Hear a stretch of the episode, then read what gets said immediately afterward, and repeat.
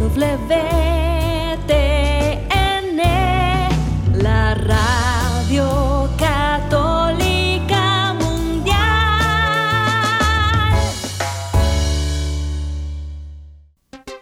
Y ahora en vivo, desde Lima, Perú, EWTN, Radio Católica Mundial, presenta Más que Noticias, un programa informativo que analiza desde una visión de la fe los acontecimientos sociales, políticos y económicos más importantes de Latinoamérica, el Vaticano y el mundo. Más que noticias, respuestas a las interrogantes de los temas más actuales y la manera correcta de interpretarlos a la luz de la fe. Vidas ejemplares, actualidad del Vaticano, defensa de la vida, apologética, doctrina social de la Iglesia, devociones y mucho más. Esto es Más que Noticias. Comenzamos el programa. Todos somos enviados a evangelizar a las personas con las que la providencia permite que nos encontremos cada día, comenzando por supuesto con las personas con las que convivimos, con las que trabajamos y también aquellas con las que nos encontramos fortuitamente, sin ningún plan humano de por medio. Todas, todos esos encuentros están en la providencia para que podamos cumplir nuestra misión de anunciarles el Evangelio a esas personas que tal vez solo lo puedan escuchar de nosotros. Una vida que respalda el anuncio. Vivir como para anunciar el Evangelio a todos, sin complejos, siempre como el que tiene la perla de gran valor y quiere también regalarla porque puede hacerlo, puede multiplicar esa perla de gran valor en la vida de todas las personas con las que se encuentra. Si tuviéramos eso presente, qué difícil sería nuestra manera de vivir y cómo estaríamos siempre en esa carrera por llegar a la meta de la calva de San Pablo, estaríamos corriendo como para ganar a más almas y de esa manera aseguraríamos nuestra salvación y la salvación de muchos. Gracias por acompañarnos hoy en Más que Noticias. Celebra la iglesia la fiesta de San Ignacio de Loyola, una persona que se sintió enviada a todos los hombres con tal de anunciarles a Jesucristo, porque el encuentro con los demás no es un fin en sí mismo, es un medio para que Jesucristo se haga presente en nuestra vida y nuestra palabra. Gracias por acompañarnos en Más que Noticias. Los saluda Eddie Rodríguez Morel. También reciba mi saludo amigos, les habla Guillermo Montezuma. Qué bueno que nos encontremos en este día de San Ignacio orando por la iglesia, orando y tomando conciencia de ese llamado que nos hiciera también en el Concilio Vaticano II, que no faltan algunos detractores, pero cuando uno lee las líneas del concilio, encuentra tantas riquezas y tantos llamados a abrir los ojos, a mirar la fe, a mirar a Jesucristo y el compromiso al cual nos está convocando, que dice así en el número 27 de la Gaudium et Spes, sobre todo en nuestros días es urgente la obligación de sentirse absolutamente prójimo de cualquier otro hombre o por consiguiente servirle activamente cuando nos sale al encuentro, lo mismo si se trata de un anciano abandonado por todos o de un obrero extranjero despreciado sin razón alguna o de un exiliado de un niño nacido de unión ilegítima, víctima injusta de un pecado no cometido por él o de un hambriento que habla a nuestra conciencia recordándonos la voz del Señor cuanto hicieres a uno de estos mis mínimos hermanos, a mí me lo hicisteis. El texto continúa, amigos, con cosas muy precisas y específicas, porque ese reino de los cielos que estamos tratando de alcanzar esa perla preciosa por la cual vale la pena vender todo, pasa por nuestra experiencia de caridad, de mirar a todos con misericordia, con amor definitivamente, y también mirar otras realidades que de repente las enfocan desde el mundo con una perspectiva sesgada, para decir pues que ciertos personajes son héroes de esta época, pero miremos su vida y no con el afán de hacer escarnio de alguna persona que ha representado de repente la parte talentosa una persona que ha brillado, pero tenido un desenlace de su vida fatal, triste. Estamos hablando de Sidney O'Connor, que recoge este artículo de la nueva brújula cotidiana que vamos a compartirle para que podamos ver en perspectiva cuál ha sido la tragedia de su vida, qué es lo que ha habido detrás de ella, si es que efectivamente ha sido una víctima, pero vamos a mirar víctima de qué, de qué deber, qué es lo que tenía que haber hecho para lograr eh, supuestamente la victoria, el éxito en el mundo a costo de tremenda realidad que ha sido el desastre de este desenlace, sobre todo. Ahora miraremos esta historia con mucho pesar, pero tratando de sacar una lección.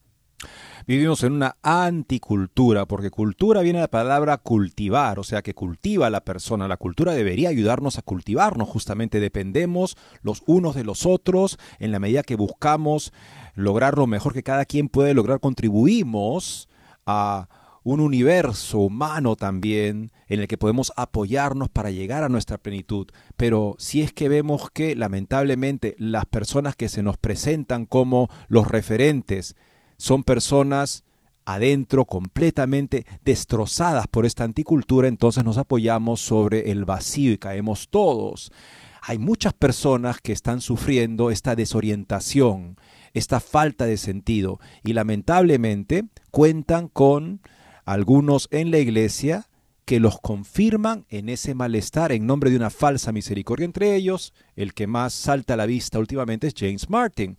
Bueno, él ha anunciado su participación en la JMJ de Lisboa. Hay una nota publicada en Info Católica que además tiene una serie de links interesantes a las afirmaciones de eh, James Martin que demuestran que no es un verdadero amigo de los jóvenes o de las personas que pretende ayudar porque no enseña la verdad de la persona humana.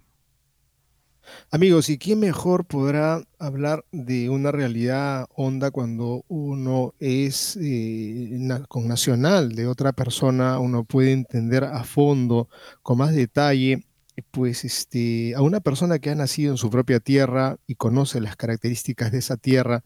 Tenemos un artículo muy interesante, también recogemos de la Brújula Cotidiana, escrito por Monseñor Héctor Aguer, un artículo definitivamente crítico, muy cuestionador, pero creo que nos va a ayudar a entender la temática que estamos viendo a nivel eclesial sobre en Argentina, en Roma, dice así el título, qué paradoja, Qué paradoja un país como la Argentina, sin moneda y con fuerzas desarmadas, ha colonizado a la Roma papal. La monarquía papal persigue y liquida a quienes no se oponen al día del relativismo doctrinal que profesa el oficialismo latinoamericano argentino.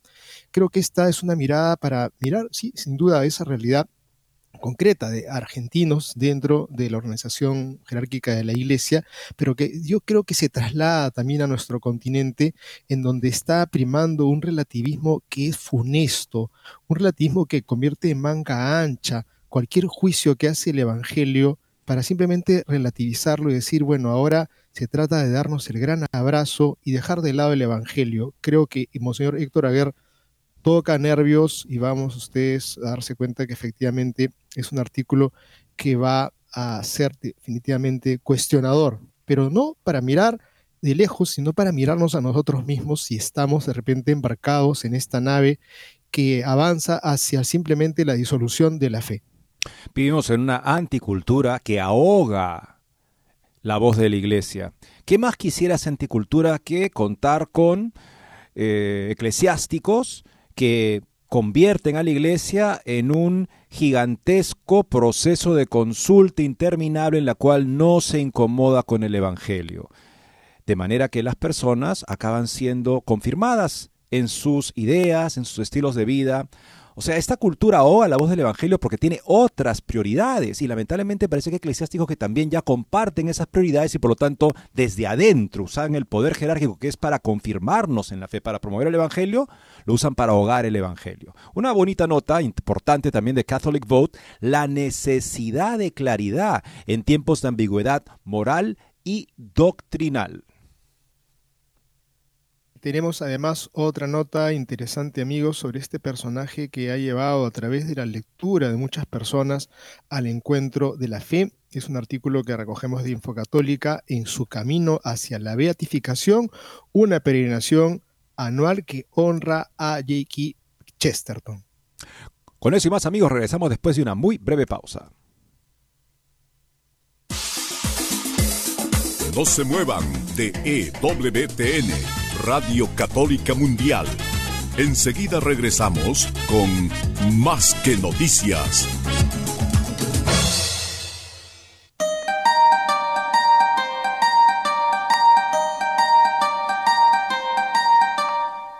olvides seguirnos en Facebook como Más que Noticias EWTN. Allí podrás encontrar las noticias que tratamos día a día en el programa. Además, pueden escribirnos con sus comentarios o sugerencias.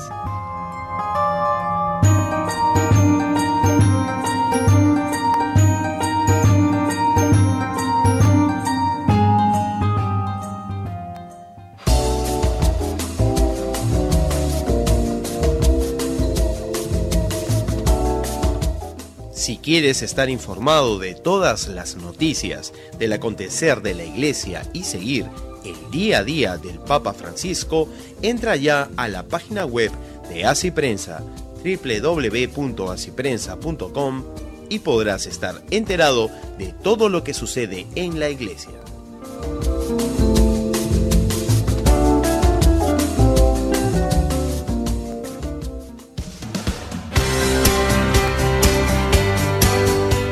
Ya regresamos en EWTN, Radio Católica Mundial, con su programa Más que Noticias.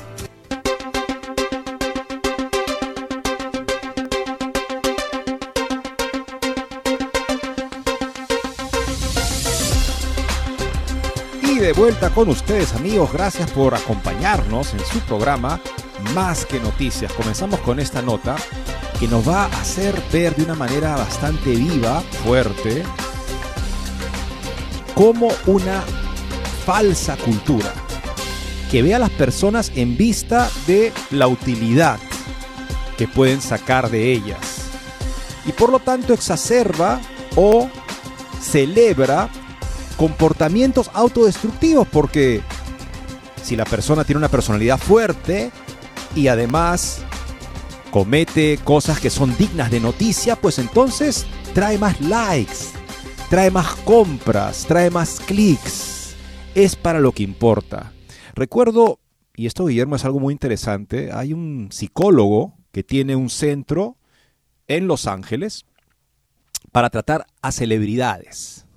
Celebridades que cada vez que hay una tragedia, hay una celebridad que lamentablemente en un exceso muere o se quita la vida, él es invitado regularmente porque tiene este centro para tratamiento de problemas emocionales dirigido particularmente a celebridades. Y él afirma de una manera categórica, bueno, en base a mucha experiencia, claro, terapéutica, dice, ser celebridad ya es un indicador de un problema emocional. Porque lo que sucede, lo que es característico es que la persona que busca justamente estar ante los demás para ser querida, es una persona a la que le falta amor y le faltó amor en algún momento de su vida. Y está buscando compensar eso que le faltó, eh, exponiéndose y su talento ante las multitudes. Pero el hecho de buscar ahí lo que le falta, generalmente agrava su malestar, es lo que dice este hombre. Es interesante, tengámoslo así como un marco para ver la siguiente nota, porque la industria del entretenimiento genera y, pone, le pone el reflector y de esa manera también agrava la situación de muchas personas que lamentablemente se convierten de alguna manera en, una, en un ícono de nuestra anticultura, esta cultura antihumana que empuja a las personas hacia el límite para poder, eh, ¿cómo decirlo?, aumentar sus réditos con ese espectáculo de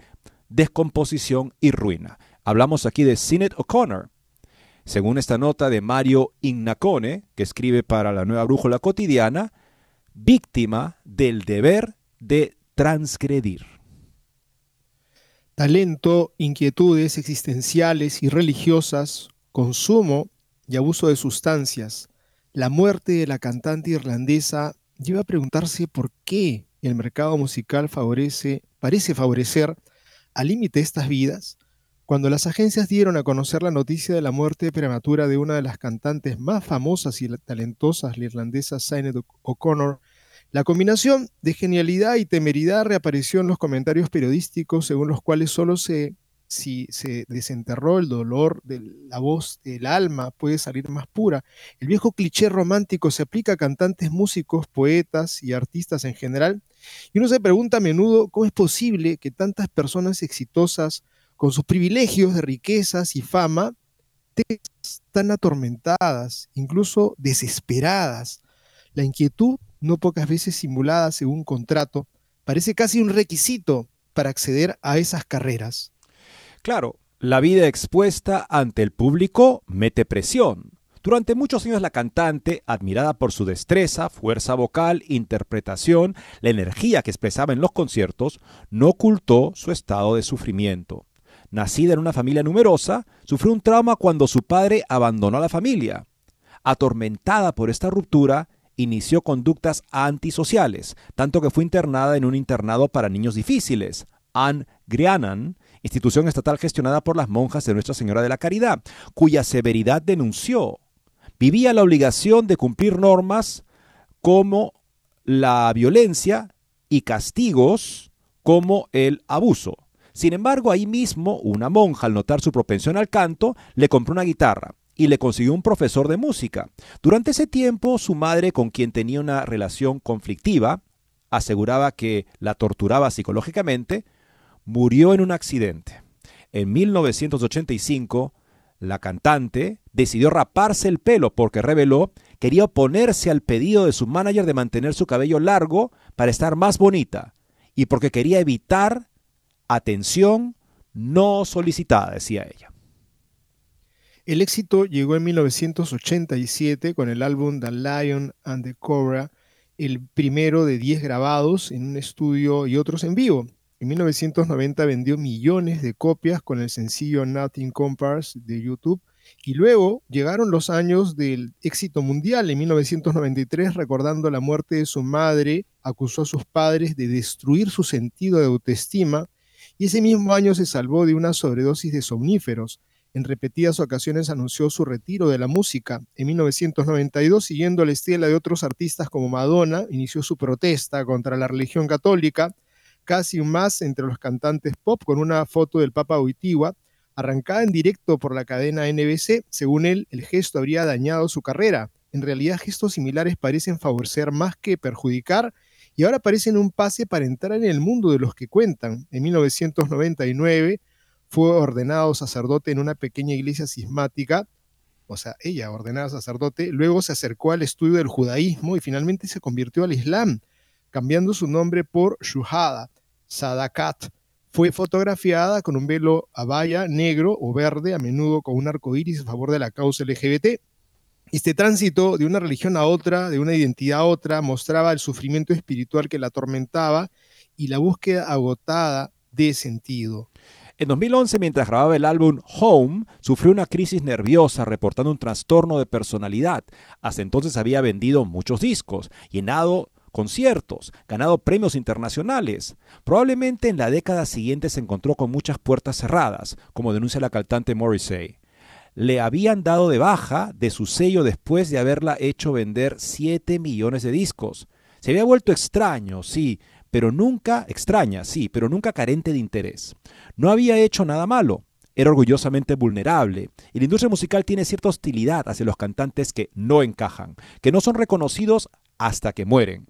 Tienes que ser raro, pero trabajar para la industria cumpliendo con los plazos y sin perder dinero. Esa es la fórmula. Ser raro, pero haz dinero. Y Sinit había entrado a un tipo de rareza que ya no era muy lucrativa, por lo que fue descargada, según Morrissey, de su eh, empresa discográfica. A lo largo de los años también había desarrollado un odio por la gente blanca en el típico estilo woke, pero al mismo tiempo se acercaba a las posiciones de Sinn Féin, el nacionalista irlandés. Difícil encontrar en su conducta una sola línea que no sea la de una rebeldía confusa, común a muchas estrellas del pop que tienen que unir sus pasiones con las demandas del mercado, las rebeldías personales con las sociales, el descontento con el marketing, afirmó que el abuso infantil fue codificado por la Iglesia y pidió por carta a tres papas, Juan Pablo II, Benedicto XVI y a Francisco, que fueran excomulgados. Una solicitud que demostró ignorancia de la misma religión que impugnó y confusión sobre la que es una excomunión. Estas protestas descompuestas son típicas del repertorio conductual de la gente del espectáculo. En el caso de O'Connor, no parecen estar calculados como, digamos, más geniales que Madonna o Marilyn Manson. A todo ello, en su caso, se sumó un consumo masivo de cannabis, de marihuana, somníferos, alcohol y otras sustancias. No sabemos si estas fuertes adicciones fueron la causa o la consecuencia de sus episodios psicóticos, intentos de suicidio y depresiones.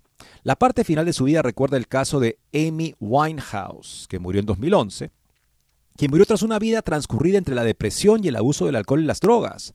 Un homenaje necesario a la moda de estos años parece haber sido ella misma declarándose lesbiana en 2000 y desmintiéndolo después. Justo esto me recuerda este, este cuarto personaje de la lista de, que nos da este, el editor de la revista Crisis sobre las personas, en fin, cuanto a la agenda LGTB, que es una manera también de, de empujar a los jóvenes justamente este malestar, se están ante todo pues los activistas, luego están los patrocinadores, las empresas que pagan las campañas y que pues, se ponen la banderita, ya no sin grave daño a partir del 2023 al parecer.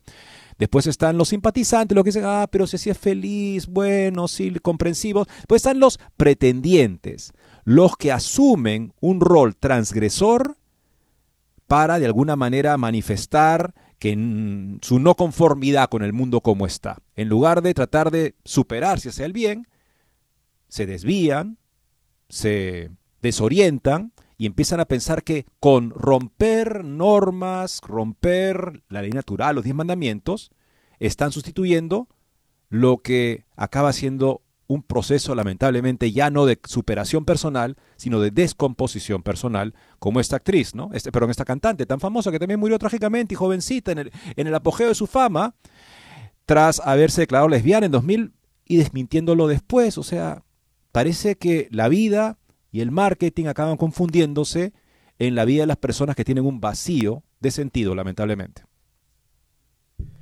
El mercado quiere esto artistas atormentados, envenenados por la vida. Así parece, las discográficas se rigen por el cinismo.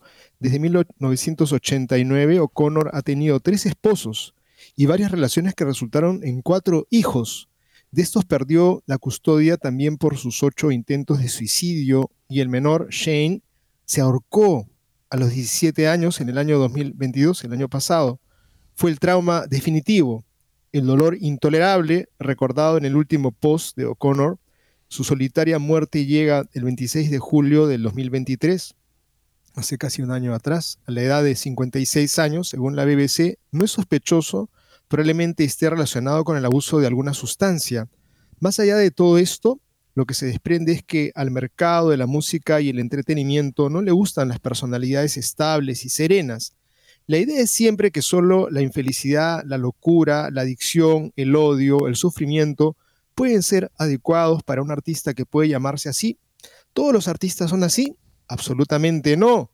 Pero a los que están serenos parece importarles menos. Personalidades frágiles como Connor en el circo del entretenimiento, sometidas a presiones muy fuertes, ciertamente agravan su condición. La cantante vivía en una sensación de vacío y de cierto existencial psicológico, espiritual, un abismo que al arte no puede llenar. Las transgresiones continuas, alcohólicas, farmacológicas, no alivian. Al carecer de héroes, los adolescentes siguen esos patrones y se ajustan a ellos. Tan talentosas como son las modelos, O'Connor tenía un gran talento. El resultado solo puede ser la multiplicación del sufrimiento. Sobre la muerte de su hijo, su mayor dolor declaró, estoy perdida sin él antes de entonar desgarradoras canciones dedicadas a todas las madres de niños suicidas. Mi hermoso hijo, la luz de mi vida, hoy decidió terminar su lucha terrenal y ya está con Dios, que en paz descanse, que nadie siga su ejemplo. Llama la atención que finalmente exhausta encomendó a su hijo al abrazo de Dios. Por último, su anunciado funeral islámico, según recoge el Irish Mirror, son un signo sorprendente del cambio en la Irlanda que alguna vez fue católica. Y permíteme hacer una reflexión, quizá no se ha tocado a fondo, pero hay una historia que, cuenta esta, esta nota, es el abandono que tuvo y que fue quizá el primer tremendo golpe que recibió en su infancia, que ha sido el abandono del padre. Yo creo que eso tenemos que ponerlo también como un elemento a reflexionar del tremendo daño que puede hacer el egoísmo de un padre que abandona o de una madre que abandona o que los dos se ponen prácticamente en complicidad para romper esa unidad familiar y que daña tremendamente el alma de un niño, el alma de una persona, de cualquier persona el ver la ruptura delante de los ojos de uno, pues lo hiere. Finalmente quisiera mencionar otro asunto que es cierto que existe una influencia, una presión muy grande de parte de este mundo del marketing, de este mundo del comercio, en donde prácticamente quieren un tipo de personalidades que llamen la atención y de repente te dotan de un montón de beneficios, de riquezas, pero al final simple y llanamente te abandonan y te dejan en, la desgracia de haber adquirido algún tipo de vicio o de realidad de esclavitud que en un momento sonaba pues verdaderamente un excelente medio para poder tocar las fibras de todo el mundo, porque es un escándalo, pero finalmente te dejan en la esclavitud. Y aquí simplemente decir la importancia de tener conciencia de lo que es el don que Dios nos ha dado de la libertad, la capacidad para decirle sí a Él y decirle no al mundo, al pecado, al vicio, a la muerte. Y creo que independientemente de esta desgracia que ha tenido de un padre que abandona a su familia o de una serie de secuencias de personajes que le han llevado hacia el mal, pues nosotros tenemos libertad siempre. Estaremos condicionados seguramente, pero nunca estaremos determinados para que tengamos un destino tan fatal como el de esta pobre mujer que ahora miramos a la distancia con mucho pesar, admirando sí su gran capacidad talentosa, pero la desgracia de no haberle dicho no al mal y haberle dicho, haberle dicho una negativa más bien a Dios que fue evidente. En el caso suyo, Dios le conceda el perdón y el descanso y el consuelo también a sus seres amados. Cuando falta lo verdadero, bello y bueno en absoluto que es Dios en nuestra vida, no nos queda, como explican Santo Tomás y otros pensadores, sino buscar sucedáneos, reemplazos en experiencias intensas que buscan replicar al Dios que he perdido. Y en ese vacío, esas experiencias con las que busco replicarlo agravan el malestar y el dolor. Recuerdo también algo de esta industria perversa que utiliza estas, estos dramas vivientes de estas personas para sacarle la mayor ganancia posible. Me acuerdo de algo que también dijo Robin Williams en una ocasión. Dice, cuando estar en Hollywood, dice, para una persona como yo, es como un hemofilíaco, una persona que sufre de desangramientos, en una habitación lleno de navajas de afeitar. Así lo ponía. O sea, estas estas presiones, estos incentivos para brillar ante los demás no hacen sino desangrar a la persona que tiene ya ese tipo de propensión a valorarse solamente en términos de los que piensan los demás. Vivir ante Dios es libertad, vivir ante los demás primero es esclavitud. Y los que nos empujan lamentablemente desde la iglesia a vivir en esa esclavitud son particularmente responsables y graves, porque donde debería estar el mensaje de libertad auténtica, acaba habiendo un mensaje de falsa libertad que hace que las personas se hundan más en el error que las destruye. James Martin, líder del lobby LGTB en la iglesia, anuncia su participación en la JMJ de Lisboa. El para James Martin, cabeza visible del lobby LGTB en la iglesia católica, ha sido, que ha sido apoyado en forma pública y notoria reiteradamente lo es por el Papa Francisco, y que por decisión del Papa participará en el próximo sínodo sobre la sinodalidad, el Papa lo invitó personalmente, anunció en Twitter que va a tener un papel activo en la JMJ de Lisboa, que empieza el martes. Martin hizo el anuncio el pasado jueves en su cuenta de Twitter. Dios mediante, escribió, viajaré a Lisboa esta noche para hablar en Magis 2023, la reunión de estudiantes de colegios jesuitas de todo el mundo, y luego en la Jornada Mundial de la Juventud, así es que no publicaré mucho por aquí. Además, agradecería mucho sus oraciones, escribió. Este domingo Martín ha dado las gracias en la misma red social a los jóvenes que han acudido a su charla sobre su ministerio entre las personas LGBT en Magis 2023 aunque todavía se desconoce en qué evento participará James Martin, es muy probable que sea en cualquiera de los que organiza la Compañía de Jesús en el Festival de la Juventud que se celebrará durante el JMJ. James Martin ha pedido no hacer caso lo que enseña el apóstol San Pablo sobre la homosexualidad.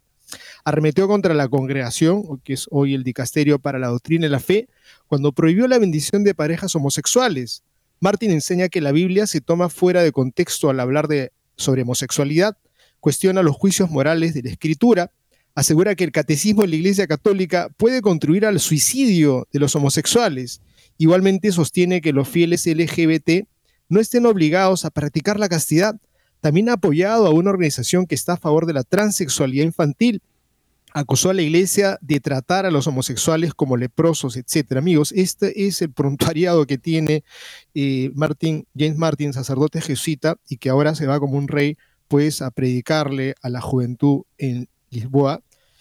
Hay que rezar por él, por supuesto que hay que rezar por él.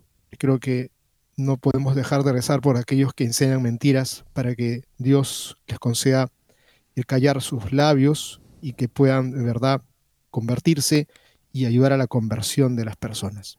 ¿Cuál es el criterio que invita a estas personas a participar en eventos eclesiásticos de nivel mundial y en este en particular en el que esperan los jóvenes escuchar el mensaje de Cristo? En, cambio, escucharán el mensaje de James Martin, con todas estas, eh, con todos estos errores que acabamos de ver justamente en esta lista.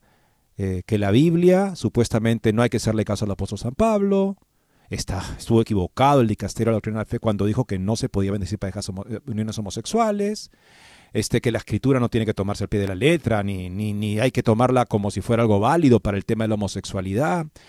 Este, que las personas LGTBI no están obligados a vivir la castidad porque nunca han aceptado esa doctrina y por lo tanto no es vinculante para ellos, etcétera, etcétera. ¿Por qué queremos una persona así, hablándole a los jóvenes? Me pregunto. Y sabemos que todos tenemos que ayudarnos a cruzar la meta, la cruzar la meta de la fidelidad. Y por lo tanto es muy importante que en la iglesia de Dios, del Dios vivo, haya corrección fraterna. Es lo que veremos en la siguiente nota, Monseñor Héctor Aguer.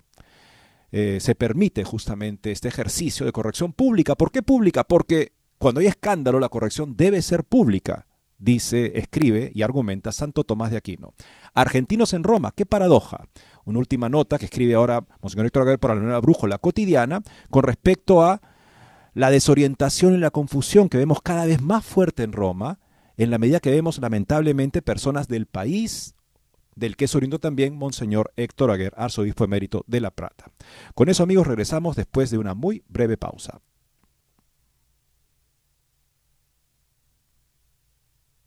Muevan de EWTN, Radio Católica Mundial. Enseguida regresamos con Más que Noticias.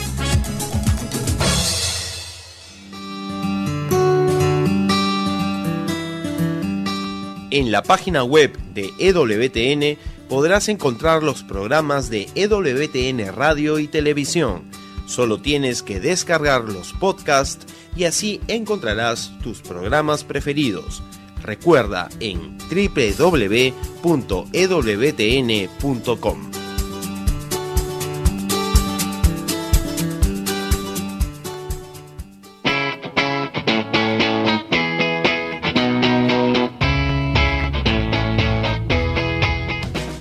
invitamos a que visites la página web de Asiprensa, www.asiprensa.com, donde encontrarás todas las noticias y actualidad de la Iglesia en el mundo. No lo olvides, www.asiprensa.com.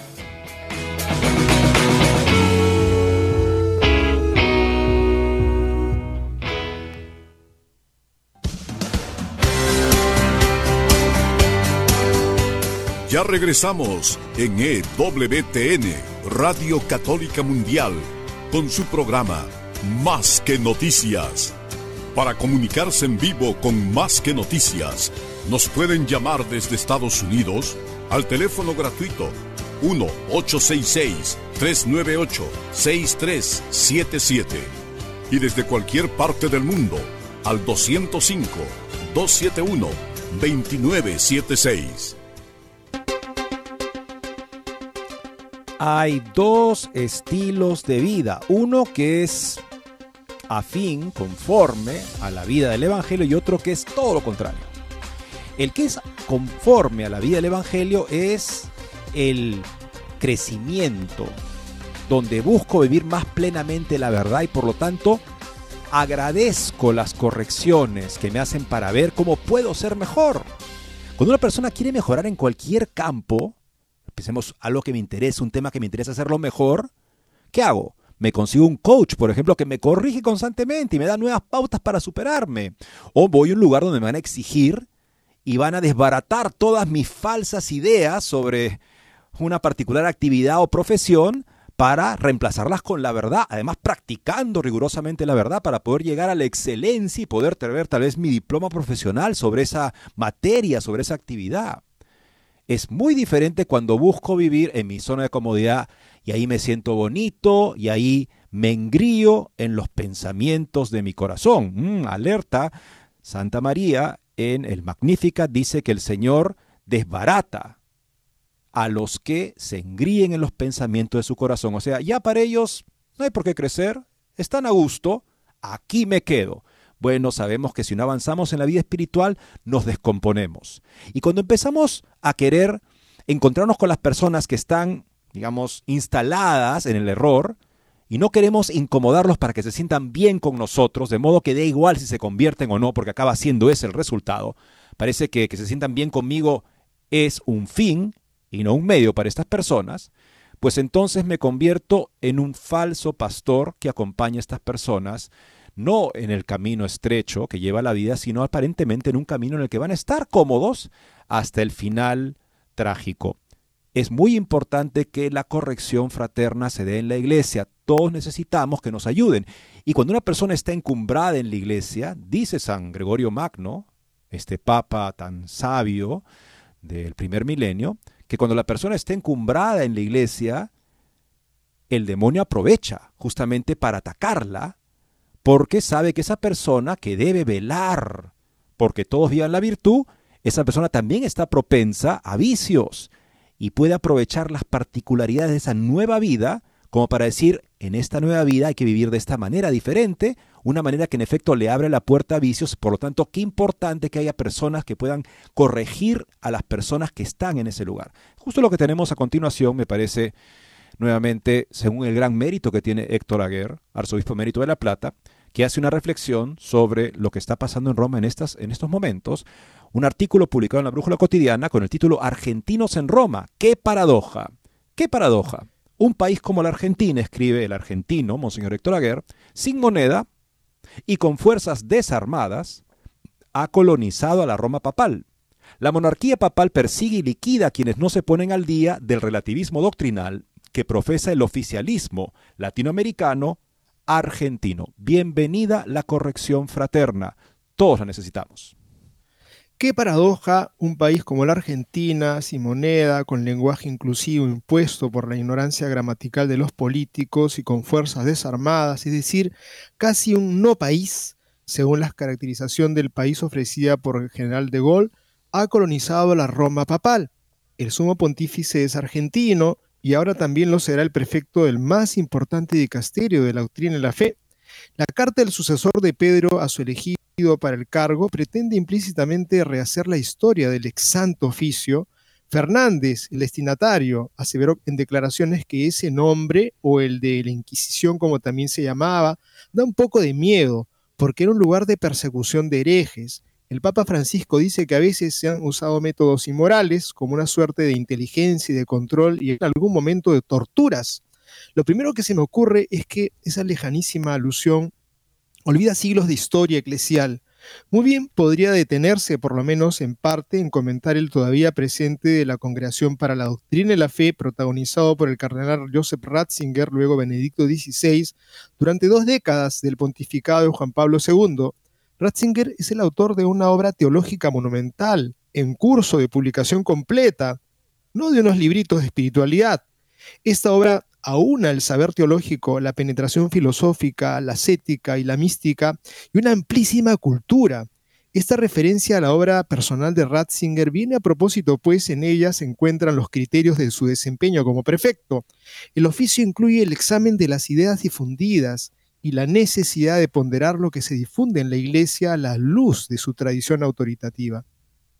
Monseñor Fernández, que era hasta ahora arzobispo de La Plata, continúa transmitiendo lo que Francisco le dijo, que es muy claro. Vos tenés que cuidar la enseñanza de la iglesia, pero no controlando, persiguiendo, sino haciéndola crecer, profundizando las reflexiones, tratando de ir a la profundidad del tema. Eso nos hace crecer a todos. Si hay un problema o acusan a alguien de haber dicho algo fuera de lugar, se charla y se conversa. Indica también el nuevo prefecto sobre la insistencia del Papa que aceptará el cargo, lo cual muestra enorme delicadeza de él y el respeto que tiene por la conciencia de las personas. Según esas referencias, ponderan la novedad muy grande, la cual se reflejaría asimismo en el próximo sínodo, en el que van a salir una multitud de temas porque está planteado como una apertura nunca vista. Es un espacio único donde el Papa se sienta no a bajar línea, sino a escuchar a la diversidad de opiniones y de procurar llegar a algunos consensos. Continúa, hay una misión y es que tengo que procurar que las cosas que se digan tengan coherencia con lo que nos ha enseñado Francisco. Nos dio una mirada, una comprensión más amplia y no se puede responder hoy lo mismo que se respondía hace 40 años. Traduzco. Hay libertad absoluta para todas las invenciones y macaneos. Solo hay que cuidarse de los indietristas, que siguen pertinazmente la tradición eclesial. A un buen entendedor, lo dicho explica el sentido de la ideología pontificia, según la cual la monarquía papal persigue y liquida a quienes no se ponen al día del relativismo doctrinal que profesa el oficialismo latinoamericano argentino, deberíamos decir. La posición que he reseñado basándome en declaraciones auténticas que han sido recogidas por los periódicos es absolutamente contraria a la hondura histórica del cuidado eclesial de la fe desde los tiempos de los apóstoles. Aún en épocas en que el poder pontificio era ejercido por hombres cretinos, mujeriegos, mundanos o víctimas de las intromisiones imperiales, cuidó que no se mancillara la verdad que Cristo ha confiado a la Iglesia. Repasemos la enseñanza apostólica registrada en el Nuevo Testamento. Me limito a una sola cita. Yo te conjuro delante de Dios y de Cristo Jesús, que ha de juzgar a los vivos y a los muertos, y en nombre de su manifestación y de su reino, proclama la palabra de Dios, insiste a tiempo y a destiempo, arguye, reprende, exhorta, con paciencia incansable y con afán de enseñar, porque llegará el tiempo en que los hombres no soportarán más la sana doctrina. Por el contrario, llevados por sus inclinaciones, se procurarán una multitud de maestros que les halaguen los oídos y se apartarán de la verdad para escuchar cosas fantasiosas. El texto griego dice mitos. Tú en cambio vigila atentamente. Así escribió el apóstol San Pablo a su discípulo, Timoteo, en 2 de Timoteo, capítulo 4, versículos del 1 al 5. Los padres de la iglesia asimismo lucharon contra los errores, en los seis primeros siglos se multiplica, multiplicaron los catálogos de herejías, reprobándolas. Recordemos, por ejemplo, el Adversus Hereses de San Ireneo de León, de Heresibus de San Agustín y otras obras homónimas de distintos autores. Los concilios incluían en sus decisiones la condenación de personajes que difundían errores. Es una actitud constante. No solo corresponde profundizar, iluminar y difundir la verdad, se la debe vindicar cuando es menoscabada, como se ha hecho siempre, para lo cual es preciso vigilar. En la cita de 2 Timoteo 4:5 se dice en griego, si de nefe en pasín es una ocupación laboriosa y totalizante. Como complemento hago referencia a un caso no católico, el filósofo de la existencia Soren Kierkegaard, luterano en busca continua del cristianismo auténtico en su diario que ocupa 19 volúmenes de su obra, le emprende contra el mundo moderno y sus errores que implican la abolición del cristianismo. Argentinos en Roma. En un reciente comentario sobre la situación de nuestro país, Francisco ha dicho que el problema somos los argentinos. Sí, pero hemos colonizado la Roma papal. Una última noticia. El sumo pontífice ha convocado a un joven sacerdote argentino para que lo ayude como secretario personal. Así concluye este artículo de Héctor Aguer, Monseñor Héctor Aguer. Creo que es una autocrítica valedera, definitivamente, cuando uno está en ese puesto, como lo han desempeñado en la historia, los pastores y la historia de la iglesia nos lo demuestra, ha sido para decirle por dónde no es el camino a aquellos que están difundiendo un camino equivocado. No se trata de quedar simplemente bien con todos, como es que aparentemente le había dado la orden el Papa a Fernández para escuchar, simplemente charlar. Cuando hay que decir las cosas claras hay que ajustarse los pantalones y esa es la forma como un padre de familia dirige a su familia con severidad en el momento de que, ser severo, y por supuesto con la ternura y el cariño de aquel que ama, porque el que ama te corrige, te corrige y te muestra el camino verdadero. El que no, de repente simplemente quiere tener contigo buena onda. Y pensamos que si es que la nueva pauta para la iglesia es que sea un gigantesco proceso de consulta continua, el nuevo hereje, entre comillas, será el que recuerde la verdad, que no permite que se pueda decir lo que sea. Esa persona será el nuevo hereje y en efecto será tratado como tal. Y vemos qué es lo que está pasando. No es que, no es que ya no hay herejes, es que el hereje es el que se atreve a impedir que se diga cualquier viento de doctrina en lo que supuestamente va a ser el nuevo modelo de ser iglesia, la sinodalidad. Vamos ahora amigos a la importancia de la claridad en tiempos de ambigüedad moral y doctrinal. Porque nuevamente lo que dice Pablo es, es elocuente. Le dice, a tiempo y a destiempo, enseña, reprende, exhorta, con una voluntad firme de enseñar siempre. Qué diferente a la iglesia que escucha y ya no enseña, para que todos se sientan a gusto. O sea, esta zona de comodidad en la cual si te atreves tú a decir, estás mal hermano, entonces si has cometido el pecado imperdonable y debes ser expulsado del círculo donde todos los demás son bienvenidos. En contraste con las firmes certezas de la fe, la ambigüedad es como un avión de combate furtivo. El peligro suele pasar desapercibido hasta que es demasiado tarde. De hecho, las ambigüedades silencian incluso eclesiásticos sobrios para no ser acusados de odiosos y criticones. El padre Jerry Pokorsky hace una dura crítica en Catholic World Report que merece ser analizada. San Pablo nos recuerda que quedan estas tres, la fe, la esperanza y el amor. La más grande es el amor, 1 Corintios 13:13. 13. El sacramento de la penitencia es un sacramento de misericordia al servicio del amor. Los sacerdotes ayudan a los penitentes a identificar sus faltas predominantes y a ir eliminándolas con el tiempo. Un sacerdote se sienta en el confesionario con la conciencia de las palabras de Jesús. ¿Cuántas veces debo perdonar a mi hermano? ¿Siete veces?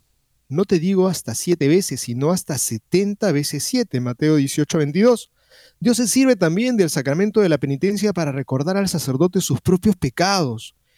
Es benéfico para el sacerdote conocer y profesar la diferencia entre el bien y el mal. El padre Javier Olivera Rabazzi lo explica claramente en un video. La enseñanza de las escrituras es inequívoca. La falta de arrepentimiento por los pecados cometidos en Sodoma y Gomorra encendieron la ira de Dios, que destruyó las ciudades con fuego y azufre. Jesús advierte contra el adulterio y la lujuria con toda claridad. Habéis oído que se dijo, no cometerán adulterio. Pero yo les digo, todo el que mira a una mujer deseándola, ya ha cometido adulterio con ella en su corazón. San Pablo es, es inclusivo con sus exclusiones celestiales. No se hagan ilusiones. Los inmorales, idólatras, adúlteros, lujuriosos, los que practican la homosexualidad, ladrones, codiciosos, borrachos, difamadores o estafadores, no heredarán el reino de Dios. Primera Corintios 6 del 9 al 11. En 1975 el Papa Pablo VI escribía en el Evangelio Nunciandi, será también una señal de amor el esfuerzo desplegado para transmitir a los cristianos certezas sólidas basadas en la palabra de Dios y no dudas o incertidumbres nacidas de una erudición mal asimilada. Los fieles tienen necesidad de esas certezas en su vida cristiana, tienen derecho a ellas en cuanto hijos de Dios que, poniéndose en sus brazos, se abandonan totalmente a las exigencias del amor. En contraste con las firmes certezas de la fe, la ambigüedad es como un avión de combate furtivo. El peligro suele pasar desapercibido hasta que es demasiado tarde. De hecho, las ambigüedades silencian incluso a los eclesiásticos sobrios para no ser acusados de odiosos y criticones. En 1986, el entonces cardenal Joseph Ratzinger desenmascaró esta técnica. Identificó esta ambigüedad como una herramienta de la agenda gay. Un estudio atento a las declaraciones públicas y a las actividades que promueven esos programas revela una calculada ambigüedad, a través de la cual los que promueven un cambio en la doctrina de la Iglesia sobre la homosexualidad buscan confundir a los pastores y a los fieles. Algunos grupos suelen incluso calificar como católicas a sus organizaciones o a las personas a quienes intentan dirigirse, pero en realidad no defienden ni promueven la enseñanza del magisterio, por el contrario, a veces la atacan abiertamente.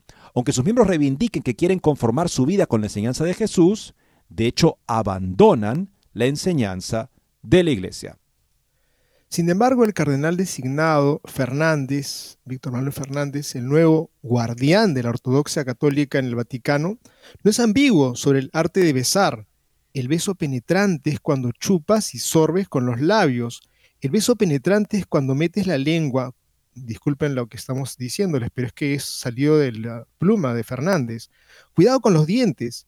En su defensa, el cardenal designado explicó que su primer libro iba dirigido, bueno, a adolescentes y citaba a muchas de sus descripciones de los besos. ¿Qué obispo emitiría una carta de buena reputación para un sacerdote que habla así a los niños? Un doble rasero impresionante. Se ha convertido en algo común referirse a la iglesia sinodal. Ha llevado décadas por la batalla, está ahora a la vista de todos. Necesitamos la iglesia católica y una vuelta al llamamiento del Papa Pablo VI a la claridad con caridad. Las ambigüedades no se mantendrán, pues no hay nada hay oculto que no llegue a descubrirse, ni nada secreto que no llegue a saberse y hacerse público. Lucas 8:17. Amigos, creo que efectivamente ese que te explica las cosas a medias, que abre las posibilidades de que probablemente esto ya no sea pecado, lo que durante dos mil años se ha llamado pecado y antes también, pues es verdaderamente un avión de combate furtivo, escondido, porque en cualquier momento, como el enemigo por la espalda, pues dejará caer su bomba para destrucción. Yo creo que ya, ya lo es. Me pongo a pensar en ese sacerdote Arens aquí delante del arzobispo de Lima en la feria del libro de hace unos tres años atrás o cuatro, pues abriendo la posibilidad de que miren, Jesucristo no quiso enseñar precisamente eso.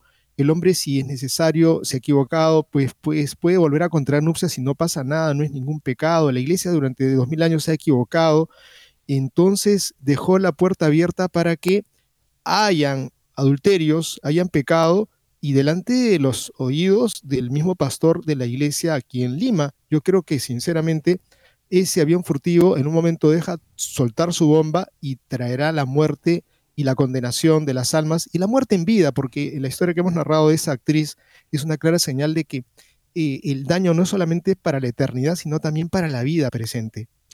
Dice Fernández que no podemos decir lo mismo que hace 40 años. hace solo 40, ni siquiera, no hablemos de 2000. Hace solo 40 años ya no podemos decir lo mismo.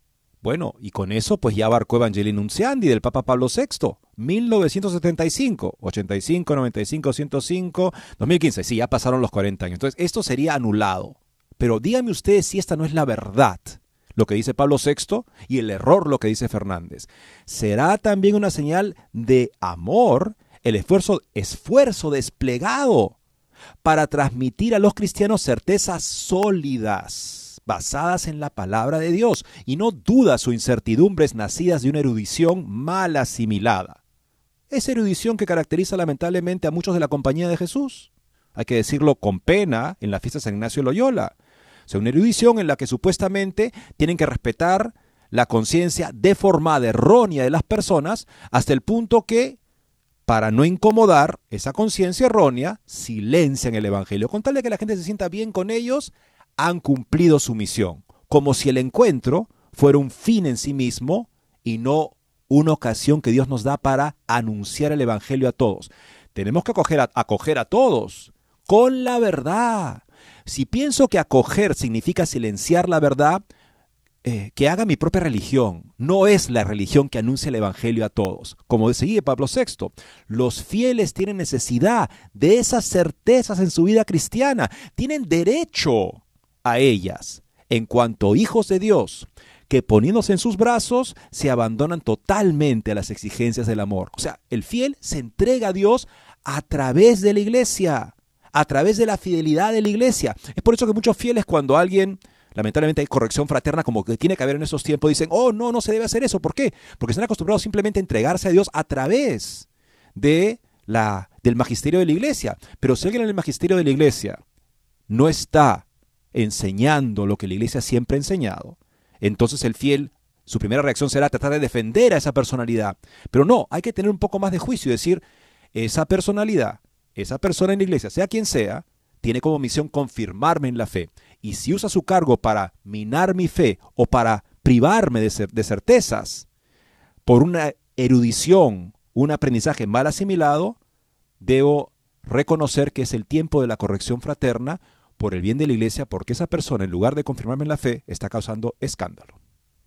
Bien amigos, llegamos al final del programa. Pedir por los frutos de la Jornada Mundial de la Juventud en Lisboa para que surjan vocaciones, para que brille la santidad, para que los jóvenes que estén ahí opten por la santidad a través de la vocación que tengan a la vida matrimonial, a la vida religiosa, a la vida sacerdotal, para que se escuche la voz de Jesucristo en Pastores Santos. Muchas gracias y Dios mediante mañana volveremos a encontrarnos con ustedes.